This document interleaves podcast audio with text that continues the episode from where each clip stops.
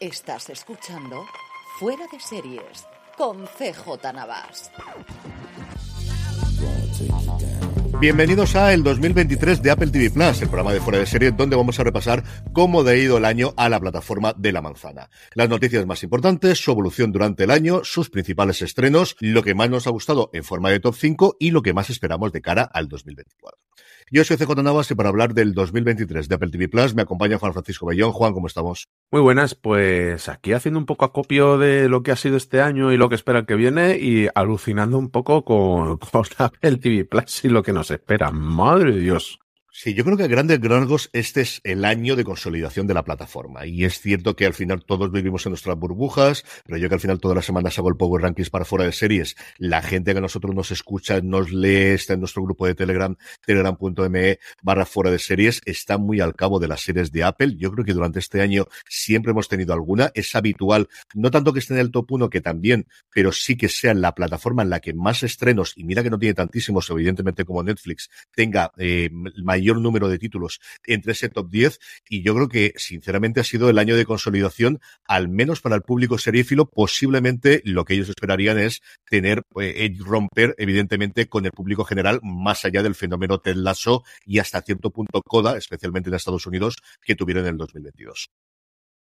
Sí, eh, yo creo que este año va a dar todavía muchísimo más que hablar, no solo por esa subida de precios que hemos tenido recientemente, pero, ostras, es que, madre de Dios, y ya, y ya no es el número de producciones, es el número de estrellas, de directores. Lo que se viene, madre mía. No sé si, si te parece, empezamos un poco por las noticias más destacadas, sí. porque ha habido alguna bastante destacada que no ha sido de sobre series, pero que indica un poco ya no solo por dónde va la plataforma, sino por dónde va a ir un poco la, la industria del streaming. Totalmente. Yo creo que lo primero que teníamos es precisamente la parte que no es ficción, sino la parte del deporte. Ese otro punto donde parece que las plataformas de streaming están llegando en los últimos tiempos, ese último gran bastión de la televisión lineal y los canales de cable o de pago aquí en España. Y Apple llegó de la forma en la que querían hacerlo, de la forma en la que siempre se ha rumoreado, rumoreado que les había sacado de la subasta, especialmente de competir por ese partido de los jueves por la noche en Estados Unidos de la NFL, del fútbol americano, y era un control absoluto y total como suele querer tener Apple. Llegó un acuerdo con la MLS, una de las distintas ligas, la principal, porque hay varias más de nuestro fútbol en Estados Unidos, y llegó un acuerdo absolutamente eh, extraordinario que era 10 años de explotación exclusiva de la MLS a nivel internacional, no solo los derechos como es tradicionalmente para un único país o solamente para Estados Unidos, y eso se produjo todo, aunque ellos desde luego tenían, yo creo, información de primera mano antes del gran fichaje de Messi por el equipo de Los Ángeles, por el equipo, perdóname, de Miami, en el que, como sabéis, en parte del accionariado Beckham.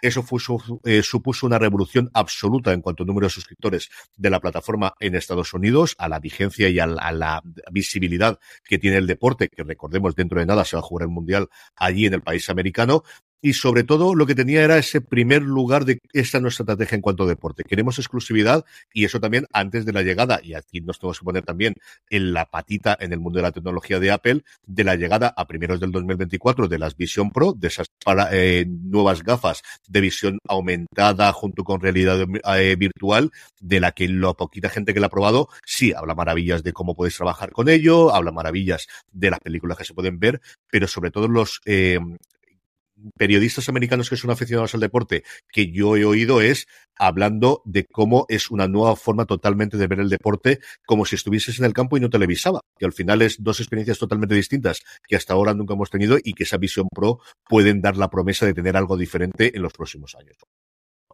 Sí, a mí me sorprendió mucho y sobre todo lo, de, lo del fichaje de, de Messi, porque además Mira que a mí no me gusta el fútbol, que es que lo, aborrezco, pero es imposible que no te enteres de nada. Y como recuerdo así con la gente entusiasmada a mi alrededor, que Messi volvía al Barça, que volvía al Barça, y no se la vieron venir, ¿eh? Apareció a en el último momento hizo zas, zas, porque claro, se ha hablado mucho de este fichaje de, de, de Messi por el Miami, pero no se habla, por lo menos yo no he visto aquí que se hable mucho en la prensa española, sí en la internacional, que Messi se lleva tajada de, de estas, un, un, tanto por ciento de estas suscripciones. O sea, ahí Apple ha metido la mano en un fichaje de fútbol. O sea, que a mí me parece de locos que una gran tecnológica se meta de esta manera en algo que en teoría le es ajeno y hace un acuerdo de los que no se han visto nunca, que, que sí, que Messi está seguramente en sus últimos años porque ya tiene una edad, pero sigue siendo un icono, que sobre todo por eso se ha fichado, pero, ostras, vaya pasada por la mano y a mí me sorprende que esto apenas se hable en la prensa aquí y, y fuera sea un poco Vox Populi. Sí, ha cambiado totalmente la, estrategia. Apple puso dinero, como dice Juan, eh, de un porcentaje de las suscripciones que venían derivado del fichaje suyo por, eh, por Miami, se lo lleva directamente Messi, porque todo el mundo quería crecer el deporte. E igual que en su momento el fichaje fue complicado, se tuvo que hacer un cambio en la normativa para poder permitir el fichaje, porque al final los dos experimentos previos que hubo siempre con grandes estrellas. La primera, en su momento, yo recuerdo el Galaxy con, eh, de Nueva York con, con Pelé, siempre se lo llevó por delante los las fichajes de las estrellas y los salarios. Y aquí siempre fueron muy cicateros y con muchísimo control del tope salarial que iban a tener los equipos y se tuvieron que cambiar las normas para permitir el fichaje de Messi porque con las normas antiguas no se permitía. Veremos cómo evoluciona esto y sobre todo dónde va a entrar eh, Apple en los próximos tiempos en el deporte. Se ha hablado mucho de la Fórmula 1, si pudiesen comprar los, los, derechos internacionales, que evidentemente quieren jugar con el fútbol americano porque en Estados Unidos es lo que puede funcionar, pero esa mm, dualidad de intentar tener el control de todo era MLS la que le permitía. Eso sí, nos ha costado la broma el subir el precio segunda vez en un año y es que hemos tenido de la plataforma más barata a una de las plataformas que no las más caras, pero es cierto que ya no son los 4,99 con lo que debutaron, sino el doble, lo que cuesta en España ya 10 euritos, 9,99, lo que nos cuesta de la noche a la mañana, porque al final cambió de un día para otro. Sí, yo estoy un poco, tengo sensaciones encontradas, ¿eh? muchas cosas a favor y otras en contra. A favor que 9.99 por lo que me sigue ofreciendo Apple mm, no me, me, parece la más cara sino la que más disfruto o sea 9.99 los pago súper a gusto por lo que me da por lo que me ofrece. A lo mejor si fuera HBO Max como han sido estos últimos meses igual no los pago tan a gusto. Y, y, sin, em, y sin embargo tengo la sensación de que, hombre, creo que el timing, yo no sé si es el más correcto, porque pegas esta subida en menos de un año pero además en un mes, porque llega diciembre en el que no hay estrenos a la fecha, está todo vacío hasta que llegue el siguiente año, pues hombre, a mí me da sensación de que esto lo metes en un mes en el que tienes, pues tienes ahora en enero que estrenas Los Maestros del Aire, la nueva serie con Tom de, de, Tom Hanks y de Steven Spielberg de la Segunda Guerra Mundial, la tercera parte de esa trilogía que, que está todo el mundo expectante por verla tienes Criminal Record, ahora que se ha acabado la, la, huelga de guionistas y de actores, adelantas algún estreno más y haces un men, ahí haces un mes maravilloso y metes esa subida y dices, hombre, me molesta, pero no me molesta tanto porque estoy viendo esto.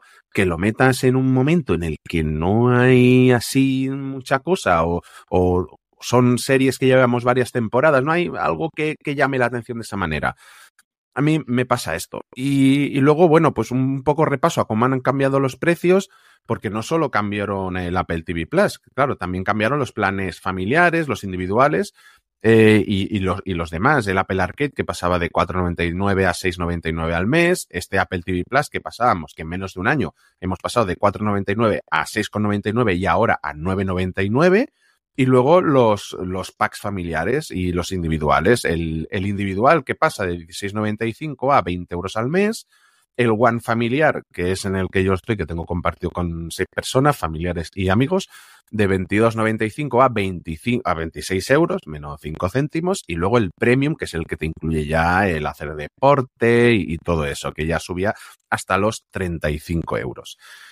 Hombre, lo que ofrece por lo que pagas, pues a día de hoy a mí me sigue saliendo a, devolver por lo que yo recibo, pero no sé tú cómo, cómo lo ves esto.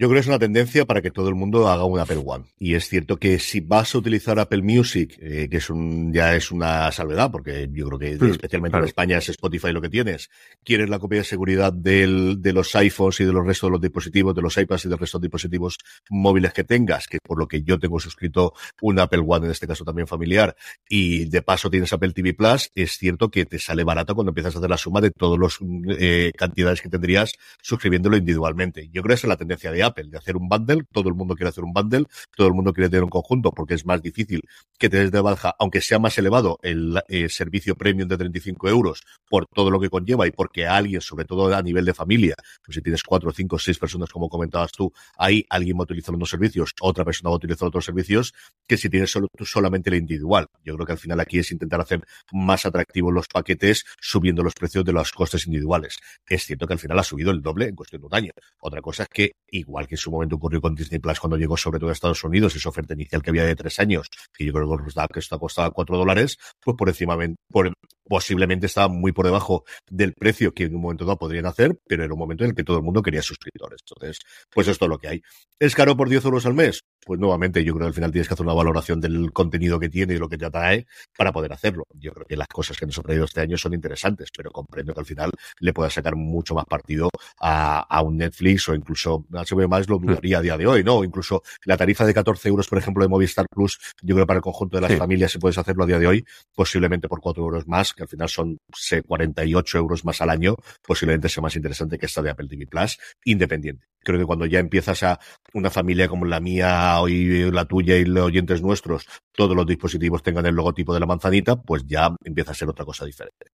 Una noticia que sí me extrañó muchísimo y podemos comentar es la marcha de Skydance Animation. Eh, Apple seguía teniendo producciones con Skydance, pero su rama de animación se ha salido y es cierto que Apple tiene mucha serie juvenil, infantil, familiar y mucha cosa de animación, especialmente esa explotación de Peanuts, de Snoopy y sus amigos y de Charlie Brown, que es un personaje más conocido en cuanto a sus adaptaciones audiovisuales en Estados Unidos que aquí, que aquí pijamas y cosas de merchandising tiene todas las que quieras, pero no hemos visto los especiales tradicionales que ellos ven en Navidad, no es una cosa que se haya pasado tradicionalmente aquí en España, pero el que rompiesen este acuerdo sí que me llamó bastante, bastante la atención y que se marchasen a Netflix directamente.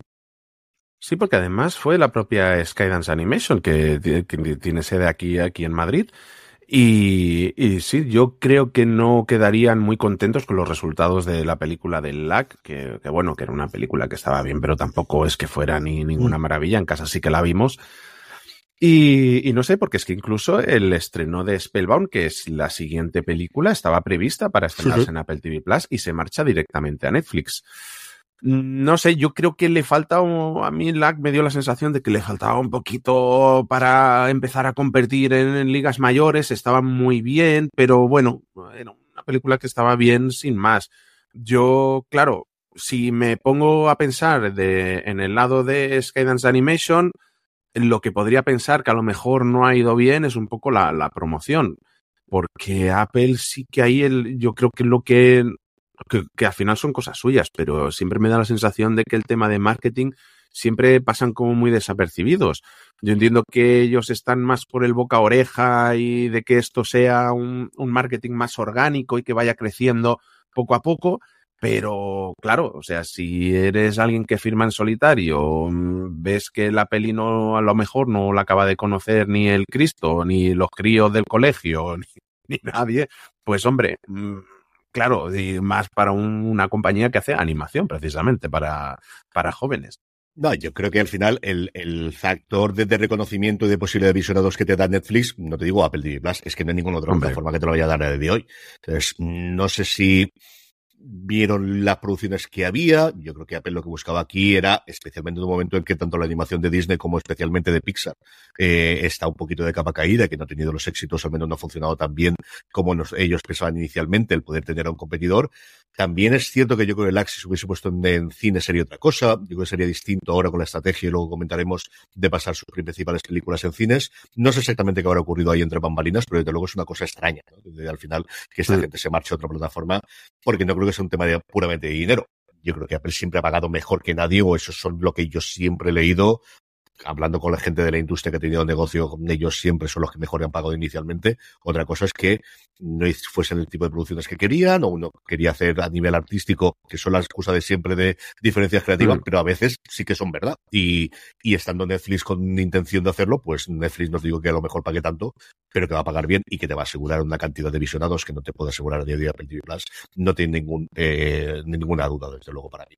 Otra cosa que todavía no nos ha llegado, pero que hemos tenido, es el rediseño de Apple TV Plus, que nos va a llegar este mismo mes de diciembre. Ya ha habido mucha gente que utiliza las betas del nuevo eh, sistema operativo que ya ha podido verlo. Hay un análisis que hizo José Luis Hurtado en su newsletter para poder que podéis verlo en overthetop.es, que podéis leerla perfectamente y un pasito más allá, ¿no? De, intentar hacer la gran integración de plataforma, que Apple TV, y es cierto que aquí es el puñetero problema del nombre de está el dispositivo Apple TV, el servicio Apple TV, la suscripción a Apple TV Plus, pero lo que sería la plataforma a partir de la cual podamos ver todo el contenido, intentar hacerlo y luego tendremos una noticia que es una cosa que ha salido recientemente en el Wall Street Journal, de ser la promesa, o al menos lo que siempre ha intentado hacer Apple con esto, que es ser el gran agregador de todo el contenido. Nunca han podido, sobre todo porque Netflix nunca ha querido y ha permitido tener una aplicación y se acabó, pero esos son los pasitos que poco a poco están intentando dar.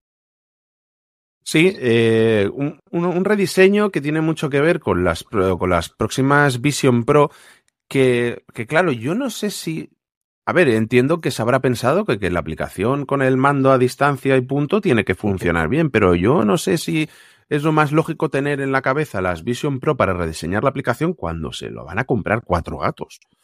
Lo a comprar un millón de personas que... son las que puede fabricar. Ya está. O sea, no, no puede fabricar más, pues eso son las que venderán.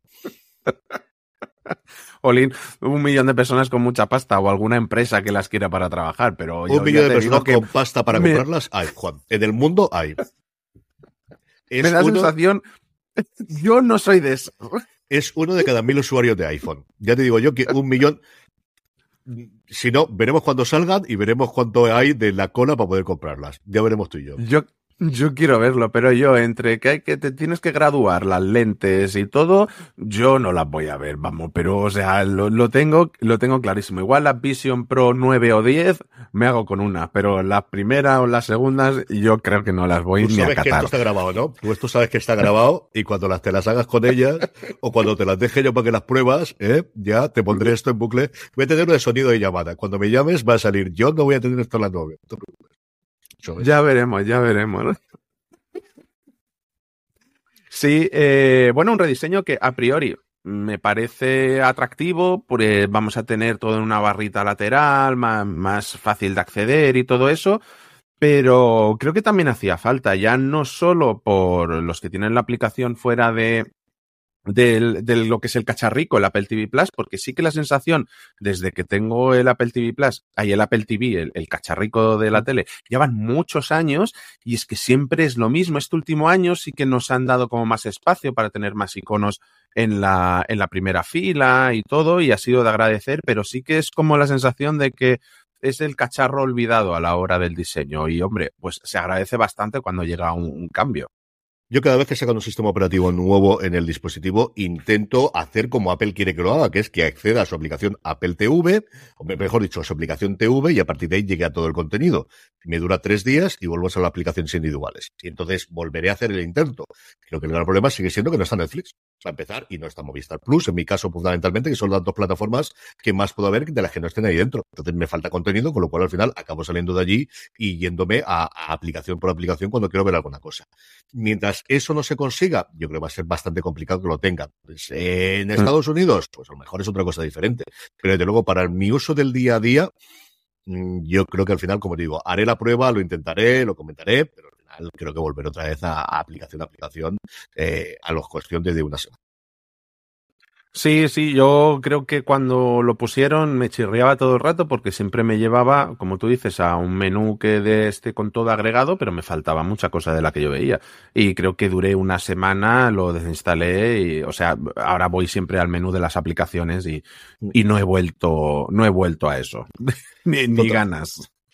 Totalmente. Hablemos un poquito de cómo ha evolucionado la plataforma a nivel de 2023, cómo ha ido la renovación de las cancelaciones y todos los estrenos que hemos tenido mes a mes para que veamos, bueno, pues que al final burocráticamente uno a la semana en los buenos momentos si tenemos, pero quizás es un año en el que, Juan, lo que ha habido es una búsqueda del reconocimiento, ¿no? Yo creo que Coda, igual que Ted Lasso le marcó mucho el camino en materia de series hace unos años en la pandemia y le llegó a, pues eso, a, descubrirla al gran público, y después de llevarse el Oscar por Coda, una película que ellos compraron, que no produjeron internacionalmente inicialmente, que compraron los derechos de emisión en Estados Unidos y algunos países, allí donde no estaban vendidos previamente, cuando llegaron en su momento a Sundance, si no recuerdo mal. Esa es la razón por la cual en España no se ha podido ver, porque tenían los derechos para España ya vendidos inicialmente. Bueno, pues lo que tenemos es eh, esa apuesta decidida por eh, películas de prestigio, con directores de prestigio, grandes superproducciones, presupuestos de por encima de los 200 millones de dólares en todos los casos, que además se van a estrenar en cines. Esa es la gran diferencia con respecto a Netflix, que tiene ese estreno obligado por las normas de los Oscars de hacerlo en algunos cines puntuales en Los Ángeles y en Nueva York, pero lo hemos tenido con Killers of the Flower Moon y actualmente cuando estamos grabando el programa con Napoleón, que aquí se ha estrenado internacionalmente con acuerdos con distribuciones, en el primer caso con Universal, en el segundo con Sony, en todo el mundo. Sí, creo que es lo que, lo que comentábamos antes con, con las noticias, que es esa falta de, de, marketing de Apple, de estar bombardeando en redes sociales, en televisiones, en radio, en prensa escrita.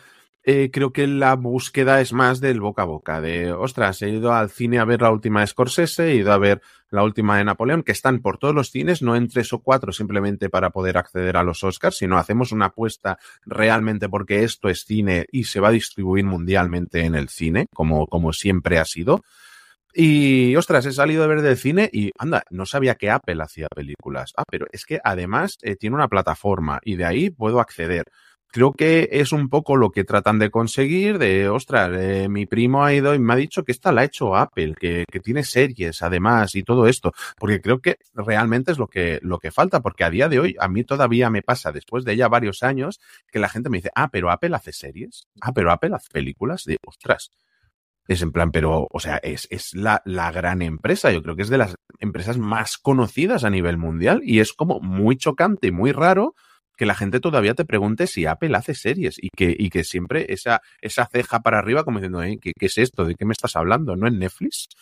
Y, y, yo creo que la apuesta, por ejemplo, tengo mucha curiosidad por ver la diferencia que haber en el montaje. Es cierto que tienes a quien tienes, que siempre te hace un mm. eh, montaje del director que dura casi el doble de la película inicial.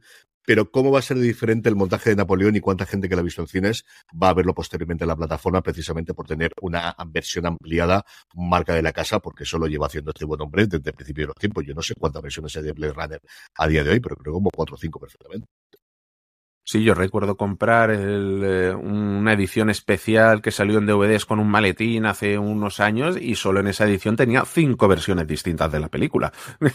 no te digo, no te digo más. Y, y, después han salido otro par, si no me equivoco, de que yo me comprara aquello. Sí, además está puesta por, no solamente he visto el logo de Apple en el cine, sino he ido a ver la última de Ridley Scott y es de Apple. He ido a ver la última de Martin Scorsese y es de Apple. Eh, y así un poco es lo que, lo que van a intentar. Tenemos Argyle el año que viene, una película de acción que promete ser de las mejores. Tenemos otras cuantas que están por anunciar, pero que llevan rodadas no sé cuánto tiempo. Eh, no sé, la verdad es que promete bastante todo esto. Y al final es boca oreja en el que se tiene que ir formando y, y, un poco el que tiene que arrastrar a toda esa gente a, a la tele, a, a, a pagar Apple TV Plus. Totalmente. Otra cosa que tenemos, y también aquí ha seguido los pasos de Netflix, es que hasta hace dos años fundamentalmente, y con muy poquitas excepciones, alguna serie que era miniserie inicialmente y alguna cosita que yo creo nuevamente por diferencias creativas, todo en Apple, absolutamente todo se re renovaba, incluso cosas que yo pensaba inicialmente que eran miniseries se renovaban. Y este, el 2023, ha sido el primer año en el que ha habido cancelaciones, algunas de series que ya se habían emitido y otras de proyectos que, derivado de la huelga, especialmente de intérpretes más que la de guionistas, sí. se han quedado por el camino. Una que especialmente a mí me ha dolido bastante, como era Metropolis. Sí, eh, dentro de todas estas cancelaciones, que son 12, que diréis, bueno, 12 cancelaciones no son muchas, pero claro, es que Apple TV Plus no estrena tantos estrenos como, eh, como Netflix, que es un chorrón al año. Y, y, tenemos desde la Metrópolis, que es eh, esta nueva adaptación de Sam Smile que tenía que llegar, que ni siquiera se ha empezado a rodar, y esta es la que tú comentabas que por causas de eh, la huelga de actores y de guionistas se cayó la de las primeras, además de los primeros anuncios que se cayeron. Y luego tenemos como cancelaciones, querido Edward, eh, High Desert, aquella comedia que empezó muy bien, pero que no hubo quien, quien se la acabase. Eh, City on Fire, Truth Be Told, que ha sido cancelada después de tres temporadas, o sea, es lo que hablábamos. Son series que no han acabado de funcionar, pero aún así Apple les daba el intento una temporada y otra más. La Costa de los Mosquitos, que ha llegado, bueno, que se ha cancelado tras su segunda temporada, que creo que la primera algo de ruido hizo, pero la segunda no, no se ha oído a nadie hablar de ella. Eh, Swagger, que yo esta sé que a ti te ha dolido mucho. Bueno, esta y de After Party. Esta a mí me ha dolido horrores. Eh, Suspicion, Amber Brown, una serie infantil, si no me Mm, equivoco. sí. The Problem with Jon Stewart, que esta a mí me ha fastidiado bastante, me encantaba su programa. Y la última que hemos conocido esta mañana que estamos grabando, eh, la cancelación de la serie animada Central Park, una comedia eh, con Stanley Tucci haciendo de señora malvada y, y llena de canciones. Sí, tres temporadas finalmente se quedó en Central Park. Yo creo que todas son más o menos lógicas. Metropolis, Sam Smile hicieron la portada del Hollywood Reporter esta semana pasada, con motivo del estreno de su nueva película que se estrenará esta semana, o primero de la semana que viene en Netflix, y contaba que el problema era el coste que se estaba disparando del alquiler de los equipos, porque tenían en Australia montado los volúmenes, esos sabéis que son los paneles de LED que utilizaron inicialmente para The Mandalorian, y se utilizan cada día más en producción, más grandes del mundo, y decían no teníamos uno, sino teníamos tres, y como no sabían cuándo se iba a resolver, claro, el alquiler solamente de los espacios y de tener todo eso en funcionamiento, la productora, que era, yo creo que él trabaja normalmente para eh, Universal a través de Anonymous, que es con quien trabaja, y, Apple no llegaron de acuerdo de quién tenía que pagar eso si seguían adelante, y al final se canceló la cosa. Sí, y luego tenemos eh, seis, ren- seis renovaciones oficiales por un lado y cuatro rumoreadas, pero rumoreadas que suelen tener bastante, que, que- que tienen ya bastante trayectoria. Las oficiales han sido The Morning Show para una cuarta temporada, eh, Ceran para una cuarta temporada también, porque la tercera ya está rodada. Terapia sin filtro, la serie que se estrenó a principios de año y que a mí me encantó. El premio de tu vida, una serie que ha pasado más desapercibida, pero que tenía cierto encanto. Y luego yo creo que la gran serie de sci-fi nueva de este año de Apple que ha sido Silo, sin Sí. ninguna duda.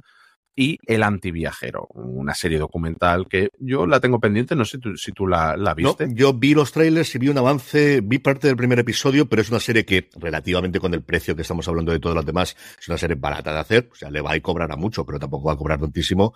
Y al final es una serie que la gente que la hace sabe cómo hacerla, que es él viajando y comiendo muy bien y durmiendo en mejores hoteles todavía, pero es una serie relativamente barata cuando, barata cuando te comparas con cualquiera de las otras cosas.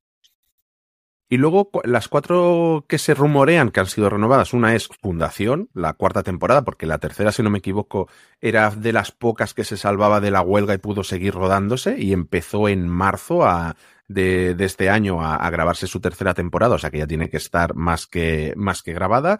La tercera de Invasión, que la segunda, yo es que a mí me, me costó mucho acabármela, lo hice, pero bueno, tenemos seguramente a- algún fan en el, en el chat de, de fuera de series de Telegram eh, celebrándolo por todo lo alto.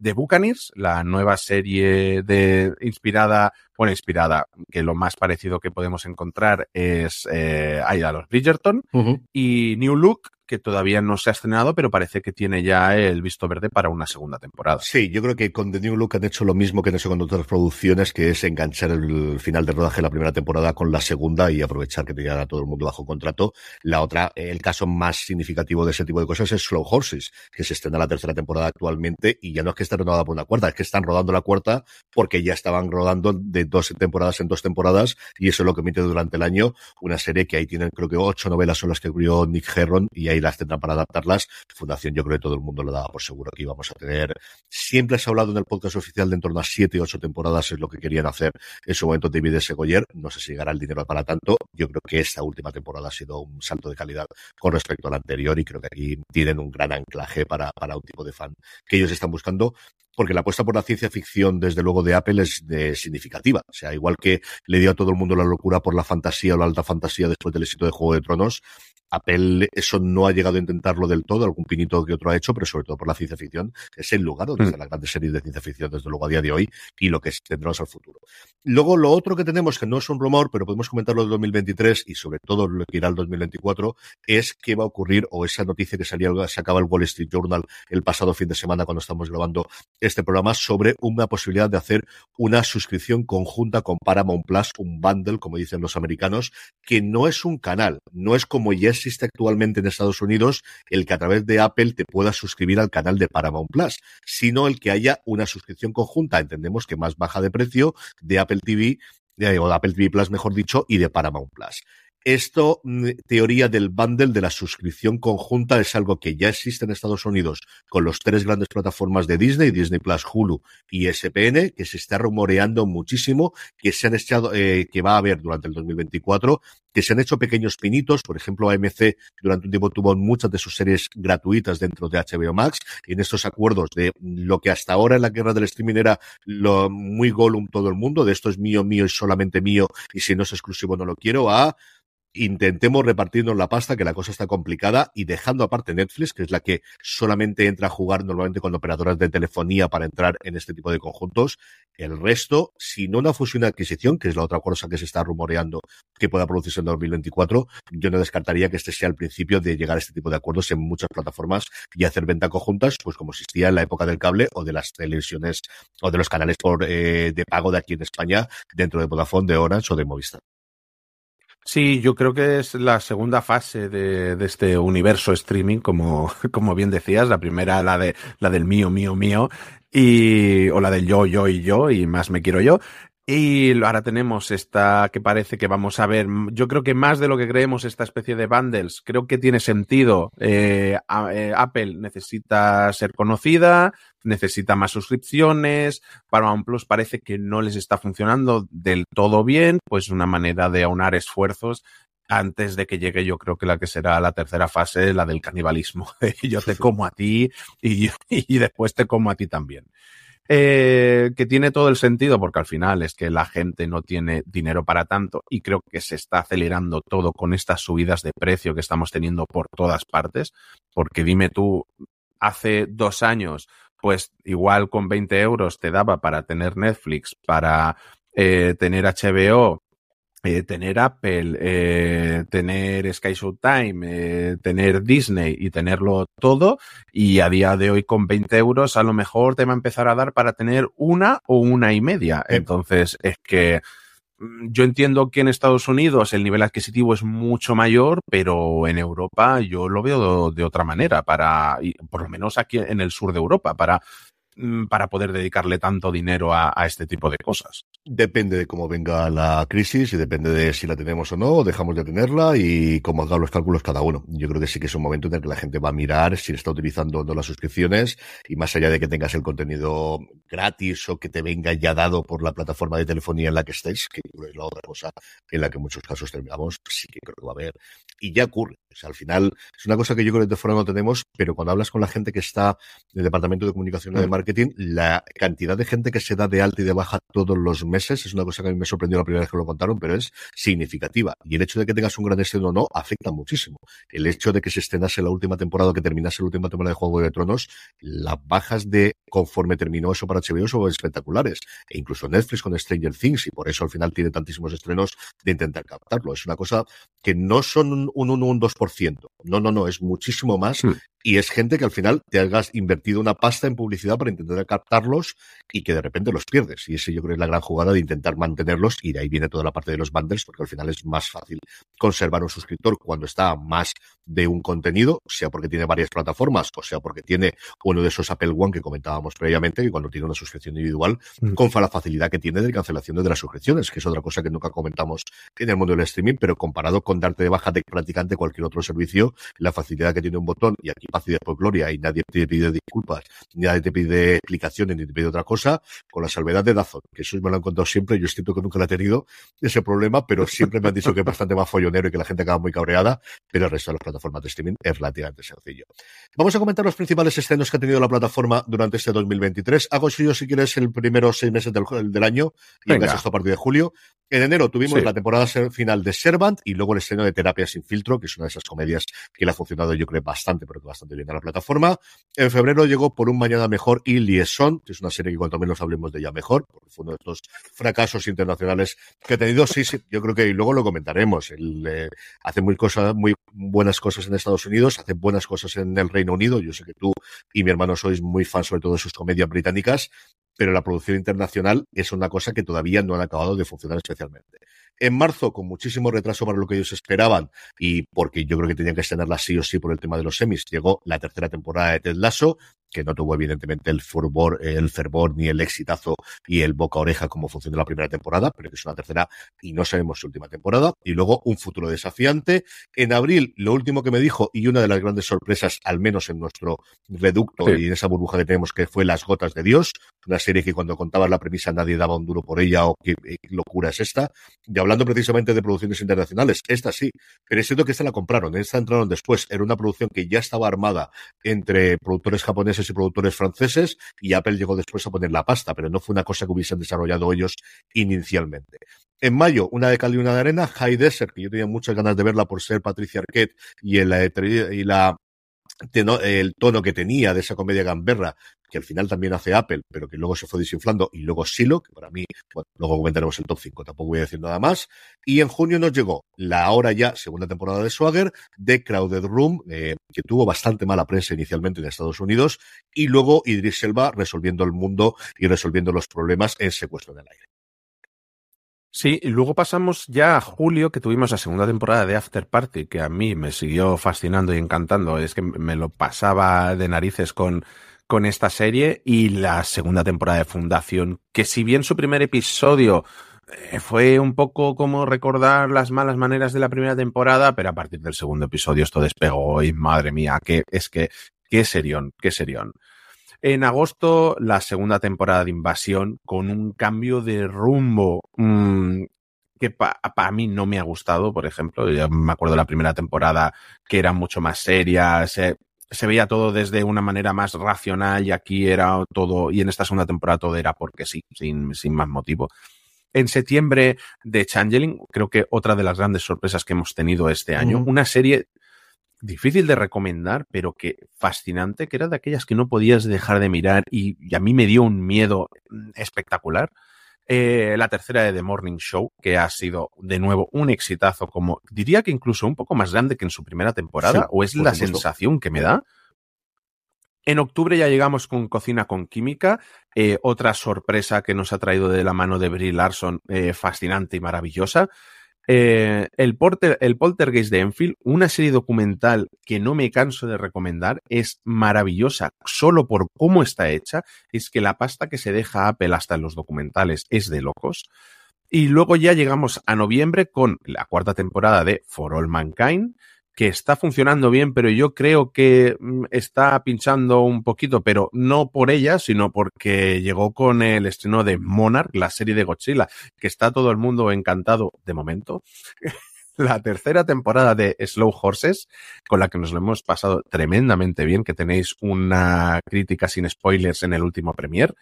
The Buccaneers, la serie sobre la aristocracia estas chicas jóvenes en Inglaterra, eh, muy a los Bridgerton. Y diciembre no tenemos nada salvo, bueno, algunos estrenos navideños infantiles y la serie documental sobre el asesinato de John Lennon y su no juicio. Sí, tenemos el especial de Hannah Waddingham, tenemos, como dices tú, muchas cosas infantiles mm. y familiares y cosas similares. Han anunciado recientemente una película documental que no recuerdo ahora de cabeza si era estrenada en diciembre o en, en, enero, pero es cierto que comparado con el mes de enero, eh, de noviembre, muy poquita cosa. Yo creo que todavía mm. está ajustando porque contenido tiene. Ahora luego comentaremos todo lo que hay preparado para el 2024 y hay más de una y más de dos y más de tres que ya están grabadas, que podrían haber estrenado perfectamente en este diciembre. No sé si no se querían pegar contra otras producciones, que es factible, no sé exactamente lo que ha ocurrido pero desde luego es así. Vamos ya con el top 5, Juan, este top 5 que hacemos de las eh, principales producciones. A mí me ha costado horrores hacerlo y tengo que hacer una sí. salvedad. Y es que para toda la humanidad no la he metido porque mucha de la temporada la vamos a tener después y porque si no es que se me descuadraba y quería comentar alguna más para recontarlo, pero esta me ha cortado un montón. Empezamos con tu 5. Pues en mi 5 es Terapia sin filtro, esta comedia con Harrison Ford que a mí me fascinó. En casa nos reímos muchísimo. Tiene un episodio 6 que ya eh, nos estábamos muriendo de la risa que funcionó tremendamente bien y que estoy deseando ver eh, su segunda temporada. Mi 5 es Secuestro en el aire. Y Secuestro en el aire tiene sobre todo unos dos últimos episodios en los que se le va totalmente la cabeza. Pero es cierto que como ella estás totalmente adentro, pues lo tiras para adelante y ya está. Yo me entretuve muchísimo con él, es cierto eh, con ella, es cierto que viendo a Idris Elba resolviendo problemas de una forma diferente de la que podías pensar eh, cuando te dicen Idris Elba con un secuestro en un avión y está ahí en medio y va a negociar, es diferente. Una serie que yo creo que podría tener continuación, no sé si con casos distintos, no sé si protagonizado por Idris Elba o él solo como productor ejecutivo. Hubo varias entrevistas que dieron la gente en su momento como productores de que hablar la posibilidad en vez de hacerlo en el aire, porque al final aquí se llama secuestro en el aire, pero en las series originales en, en, Estados Unidos no habla de, de, de, que fuese un avión, se pudiese hacer un en tren, se pudiese hacer otra cosa, nuevamente con el personaje de, de Elba o con otro personaje distinto, pero a mí me entretuvo muchísimo, que es una serie que tiene muy claro lo que quiere hacer, que es entretener y que te diviertas con ella, y desde luego para mí fue una alegría. Cuando has dicho lo del tren, yo ya estaba pensando en Steven Seagal haciendo películas en un tren, en un avión. bueno, mi, mi número cuatro es Las Gotas de Dios. Creo que llegó así sin aviso, nadie daba un duro por ella. Alex Barredo nos enganchó a ella de una manera loquísima y fue un disfrute de, de principio a fin. A mí me encantó esta, esta coproducción entre Japón y Francia. Eh, fascinante. Ojalá hubiera tenido más episodios porque la historia original daba para un poquito más, pero yo dudo que tengamos una segunda temporada de esto. Está francamente bien, desde luego que sí. Mi cuatro es sobre todo por la sorpresa, y la sorpresa porque era una serie que inicio no tenía nada claro que me fuese a gustar, que está protagonizada por Brie Larson, que me gusta, pero nunca ha sido una cosa, una pasión por ella loca, y aquí está sublime en Cocina con Química. Creo que es una historia que cuando ves los trailers y la venta te dice una cosa, y luego es cierto que es eso, que es el cómo ella logra sacar adelante, se convierte de ser una química o una asistente de laboratorio a una mm, cocinera tremendamente conocida en Estados Unidos, pero tiene una historia de amor preciosa. Tiene una historia de amor el desarrollada en los primeros episodios especialmente, que me pareció brutal. Creo que Brie Larson está como hacía mucho tiempo que yo no la veía en ninguna. También es cierto que las películas donde le he visto recientemente, especialmente las cosas de Marvel, pues no te permite hacer todo el rango de, de, cosas que ella puede hacer en este Cocina con Química. Nuevamente una serie con sus más y sus menos, alguna trama que tiene menos importancia, pero cuando está ella, y especialmente él, cuando están ellos dos y el perrito, que es un perrito adorable, yo creo que Cocina con Química funciona extraordinariamente bien. Así que sobre todo por la sorpresa, está en el 4 de mi top 5. Sí, en el número 3 eh, tengo que poner Slow Horses porque es que eh, creo que Gary Oldman está encantado de conocerse con este personaje. Eh, un personaje al que no le darías ni un vaso de agua si lo conocieras realmente, de lo desagradable que, que, que puede ser. Y una serie de espías fascinante. Cada temporada son solo seis episodios, pero mm, va directo al grano. No sé, yo estoy encantadísimo. Se ve en, un momento, la disfrutas un montón y encima que la van rodando de dos en dos, mm, las tenemos más cerquita que lejos cada temporada. Mm, para mí, el tercer puesto merecidísimo. Pues yo exactamente igual. También tengo aquí solo Horses, justo por lo contrario de, de, lo que decía antes en Cocina con Química, por la seguridad que te da de que voy a disfrutar con esta temporada. Que es una cosa que está engrasada desde la primera temporada, que cuenta con la ventaja de que ya conocemos a los personajes, ya conocemos las relaciones que tienen ellos y pueden ahondar y contarnos casos que siempre han estado francamente bien. Creo que la tercera temporada es la mejor, sea porque el caso me interesa más, sea porque ya tenemos toda esa parte previa o ese bagaje con los actores. Creo que seis episodios además te da el punto perfecto para adaptar las novelas de Herron y vamos, Olman ya ha dicho que él está casi retirado de la interpretación, pero que aquí siempre que quieran que él está dispuesto, así que a ver si al menos tenemos ocho como tantos libros hay de, de la saga de Strongholds. Sí, y mi segundo es Silo, eh, otra nueva apuesta de Apple eh, por la ciencia ficción, con una Rebecca Ferguson maravillosa en ese futuro eh, apocalíptico de, de, toda la gente encerrada en los silos, en los que no conocen apenas nada de la historia de la humanidad, eh, pero es fascinante ver cómo se organiza cada piso, cómo lo tienen todo calculado, la ropa, la bebida, todo, eh, los órganos de gobierno, cómo se controla todo y todo lo que hay por detrás de lo que apenas hemos visto de momento en esa primera temporada y con un final que nos deja ahí súper, súper expectantes. Totalmente. Mi dos es Fundación, y es Fundación porque al final es ciencia ficción con presupuesto a lo burísimo, y por el saldo de calidad, yo creo que, y sobre todo de claridad de tramas que ha dado con respecto a la primera. Perdóname. las novelas de Asimov son tremendamente complicadas de poder adaptar. Y yo creo que las decisiones que ha tomado David S. Goyer es una decisión de adaptación, es una decisión de centrarse en los personajes, de conteger ideas de la saga de novelas que realmente eran relatos cortos, que era como originalmente los publicó Asimov, y está creando toda una cosmología con muchísimo dinero, con grandes actores, con grandes intérpretes, y yo creo que Fundación, eh, como os digo, el salto de la primera a segunda temporada para mí ha sido fascinante. Y mi número uno es Ted Lasso. Final de la tercera temporada, una ya no solo de las grandes series de Apple, una de las grandes series de los últimos años que llegó en el momento justo en la pandemia para darnos algo de humor y de positivismo en un momento en el que estábamos un poco por los suelos y que para mí en la tercera temporada sigue funcionando. Sí que creo que eh, algunos episodios demasiado largos, pero creo que es un cierre con unos personajes con los que les, estarías dando abrazos sin parar, con los que te irías a beber algo con ellos y con un final que yo ya no recuerdo la de veces que me hizo llorar, el maldito final de Ted Lasso, madre mía, qué emoción, qué llorera.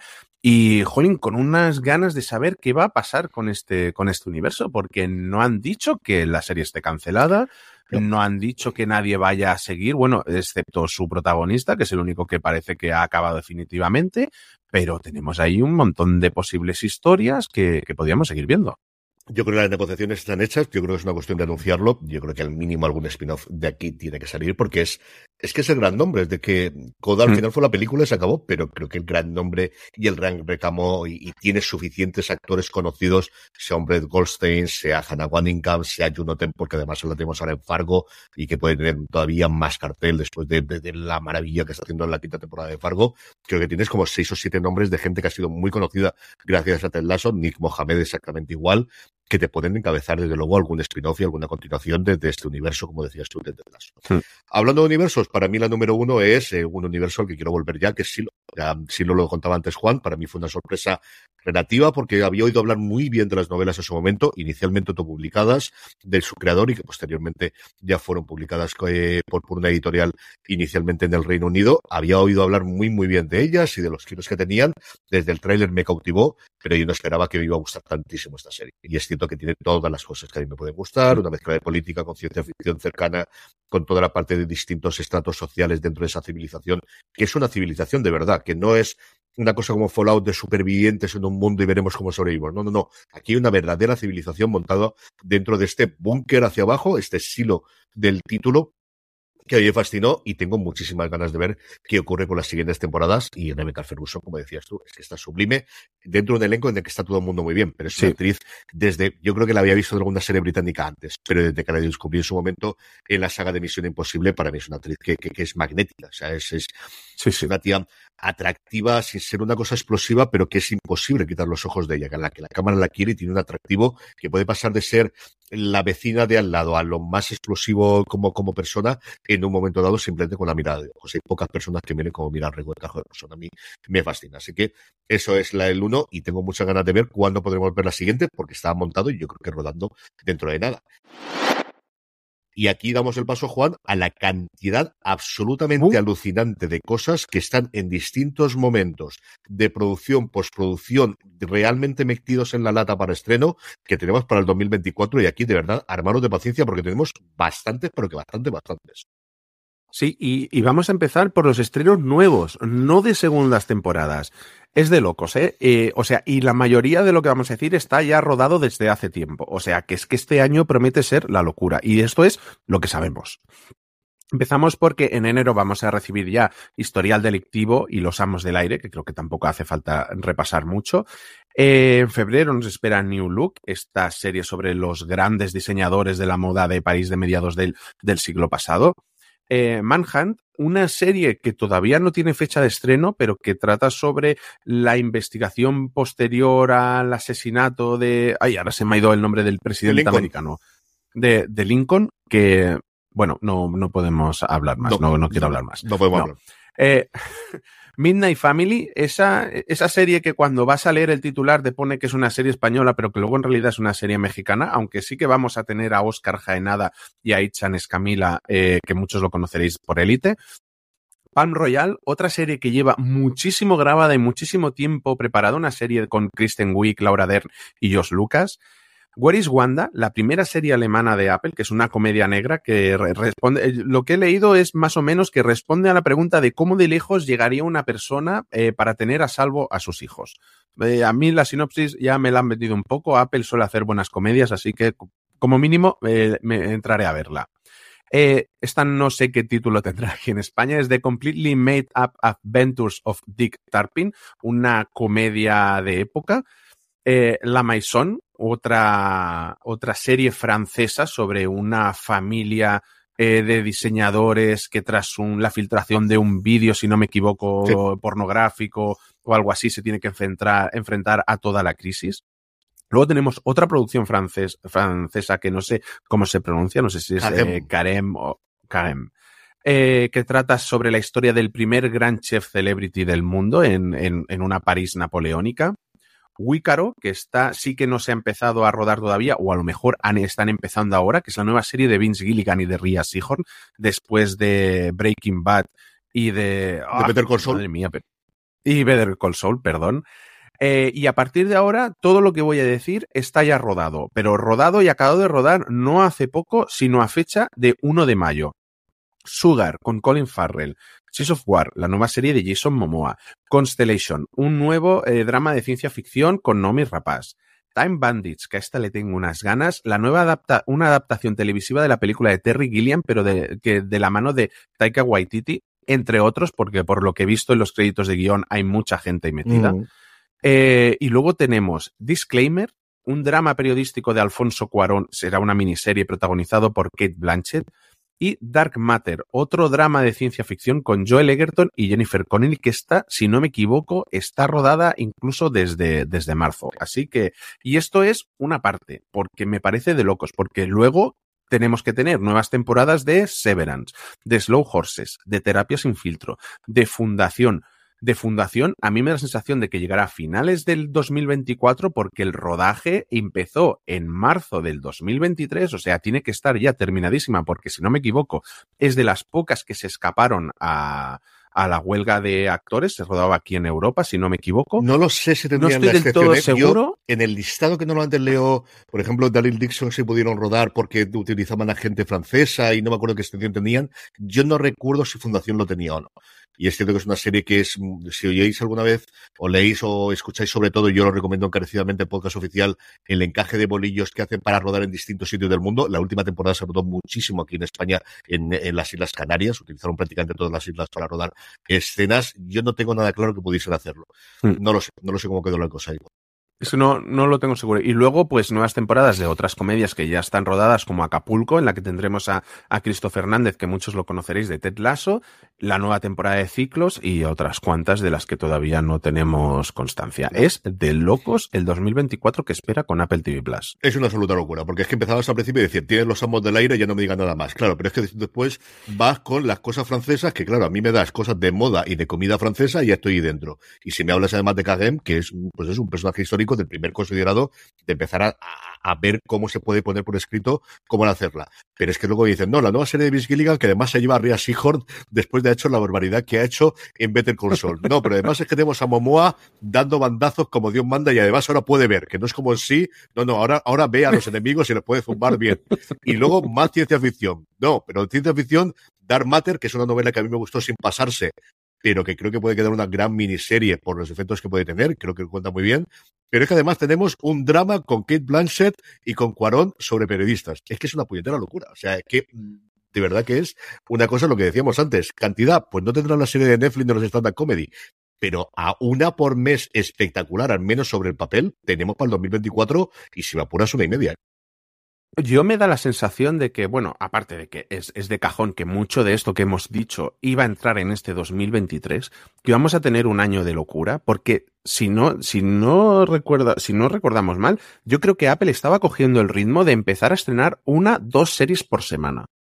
Y empezó a decaer eso a raíz de alargarse las huelgas. Pero el ritmo que estaba cogiendo Apple de yo pagar mi Apple TV Plus y cada semana tener un estreno adulto, más un documental, más una serie infantil, más una película, más otra cosita, ese ritmo lo estaba cogiendo. Y me da la sensación de que si no hay ninguna huelga más por el horizonte, se resuelven las que están por venir, mm, creo que vamos a tener un buen año de Apple TV Plus en el que digas, vale, ahora sí estoy amortizando de verdad estos 9 euros, a estos 9, 10 euros al mes. Una nueva cosa, cada dos semanas yo creo que es segurísimo. Cada semana en los momentos álgidos, antes de los semi, a la vuelta de Semana mm.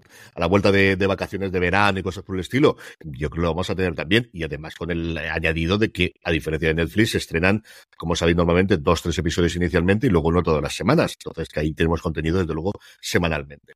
Concluimos, eh, Juan, como hemos hecho con todos estos especiales del 2023 de las diferentes plataformas, con eh, los deseos del año nuevo para la plataforma y luego nuestros propósitos. ¿Qué queremos de, de cara a Apple TV Plus para el próximo año? Yo creo que aquí coincidimos los dos. Yo, series Made in Spain. Eh, yo creo que las series españolas han alcanzado el mismo nivel ya desde hace mucho tiempo al internacional y, creo que a Apple le falta meter la patita aquí. Sí que hemos tenido algún adelanto con una coproducción con México, pero al final lo que tenemos son eh, series eh, latinoamericanas. No hemos tenido ninguna producción 100% aquí y creo que aquí hay talento de sobra para esto. Se, sabemos tú y yo que hay alguna cosita, pero que ya se ha emitido aquí, pero que no podemos hablar, pero que nos, no nos va a llegar a nosotros. Entonces, claro, yo quiero una apuesta por series eh, de aquí, como estamos viendo con Movistar que por ejemplo, o, o, A3 Player, que son dos garantes de calidad en series españolas que creo ya que sin duda alguna o Disney Plus o, Netflix. Sí, y si me apuras Sky Showtime, es que incluso Sky Showtime que ha llegado más tarde, ya está empezando, sean compras, sean cosas que estuviesen ya en producción y hayan comprado, pero que han estrenado tres o cuatro cosas interesantes al finales de año. Sí, yo aquí he estado dando vueltas a otra cosa, pero es que al final vuelvo a lo mismo. De, realmente tuvimos Now and Then, que sigue una producción de Bamboo, pero es una serie que transcurría en Miami, buscando hacer estas cosas. El gran hándicap aquí es tener gente sobre el terreno que te pueda hacer ese desarrollo, que aquí internamente Apple lo que tiene es mm, toda la producción concentrada en Estados Unidos, con la salvedad de la gente que tiene en el Reino Unido, y es cierto que a nivel europeo, desde luego igual que sí lo tiene otros departamentos dentro de la compañía, no lo tiene para creación de producción, pero yo creo que es una cosa que poco a poco se irá abriendo la mano y empezaremos a tenerlo. Como dices tú, es que la infraestructura está y que proyectos hay, y además en el momento en que parece que va a haber una reducción de lo que va a encargar Netflix, de lo que va a encargar Disney, de lo que va a encargar Sky de lo que puede encargar a Tres Media y Movistar Plus, es cierto que tienen luego la otra patea de la producción propia suya y de lo que tienen que invertir en proyectos y cosas similares, mientras Mediaset no sabemos por dónde va a ir, y es cierto que todo su producto va a Prime Video, que están nutriéndose, pero Prime Video también está produciendo cosas independientes, y lo comentaremos largo y tendido en su programa, ya no solamente Operación Triunfo, sino la cantidad de películas y de series españolas que tienen en marcha. Yo creo que desde luego ahí Apple puede entrar sin ningún género de dudas y, y dar a lo mejor otro tipo de que la de ciencia ficción, que Amazon ha dado un poquito de paso con la película recientemente, pero es ese gran hándicap de que al final ciencia ficción en España se escribe muchísimo sobre ella se hace menos por el coste, pues igual lo puede pagar desde luego. Sí, eh, es que es que sí, es que hay ganas de verlo. Creo que la, la, ficción española ha demostrado que puede triunfar a nivel internacional. Lo hemos visto en Netflix y lo hemos visto en otras plataformas, así que ya, ya va tocando. Y ahora nos queda nuestro propósito de año nuevo con la plataforma de, Apple TV Plus. Eh, ¿Cuál es tu, tu propósito que se te ha quedado por hacer este año? Pues yo, y espero cumplir estas navidades, es hacer un repaso y volverme al día con todas las apuestas que tienen familiares, las series animadas y las series infantiles con las crías, porque hay, por un lado, cosas bastante apañadas de, nueva creación y sobre todo los clásicos de Snoopy que yo siempre me cabreaba cuando leía en Estados Unidos que solo lo podían ver ellos, porque es un personaje que siempre me ha gustado, con el que yo siempre me he reído con las tiras cómicas que he leído mucho y tengo prácticamente todos los libros eh, eh, de, Charles Schultz de la recolección y ahora que la tengo disponible, como quiero verlo con las crías y ya está en una edad en la que lo que quieren es otro tipo de cosas, pero en fin, yo creo que ahora en Navidad las puedo enganchar y especialmente todos esos especiales que han hecho de Snoopy, la peli, la serie nueva que han realizado recientemente, antes de que llegue la nueva película el año que viene, que también es una de las apuestas que tiene, la primera película animada en 3D que van a tener para el 2024-2025, no recuerdo ahora mismo cuándo esperan eh, estrenarla. Quiero ponerme al día con todas ellas, aprovechando estas fechas navideñas para verla con las crías. Pues mira, yo eso es lo primero que le he puesto a, a mi niña eh, en televisión, porque no le hemos puesto apenas la tele todavía y ahora que ya tiene tres añitos, está llegando por ahí, lo primero que le hemos empezado a poner de vez en cuando ha sido Snoopy y está flipadísima, ¿no? Eh, lo siguiente con los dibujillos de Snoopy. Y en, el, en mi caso, el propósito de Año Nuevo es ponerme al día con las películas de Apple TV Plus. y, con la serie Mythic Quest, pero sobre todo con las películas, porque que, ya no solo de Apple TV Plus, sino un poquito en general, que este año eh, lo he conseguido un poquito, pero no todavía no he visto Dune, por ejemplo, eh, así que imagínate. Esto de tener una cría pequeña por la noche te da para ver algunos episodios y no dormirte, pero como me pongo una peli de dos horas es que caigo fijo. Y no hay cosa que más odie de tener que ver una película por trozos. Así que a ver si este año consigo ponerme que Apple TV trae muy buenas películas y ahí tengo algunas ahí en catálogo todavía por ver. Hombre, yo creo que Mythic Cuesta es una serie que a ti especialmente te va a gustar muchísimo, que tú hay muchos de los chistes que a mí se me escapan o que tengo que leer después en los análisis posteriores, pero toda la parte del mundo de, de los videojuegos que tú vas a coger mucho mejor que yo, y es una serie que funciona muy bien en su primera temporada, pero que especialmente la segunda funciona extraordinariamente bien. La tercera tengo mis salvedades sobre ella, a ver cómo continúa posteriormente, y el episodio de la pandemia, yo no sé viéndolo ahora, mm, el efecto que tenga, pero cuando yo lo vi en su momento en el confinamiento es lo mejor que se hizo con diferencia en el confinamiento. Esto ha sido lo mejor del 2023 de Apple TV Plus, como os cabía mm, suponer, como íbamos a hacer media hora, hemos hecho una hora hablando de Apple, porque al final es Apple y somos Juan y yo. O sea, esto es lo que hay. Así que, en fin, que tampoco tengo ninguna duda de que esto iba a ocurrir. Don Juan Francisco sí. un abrazo muy fuerte hasta el próximo programa.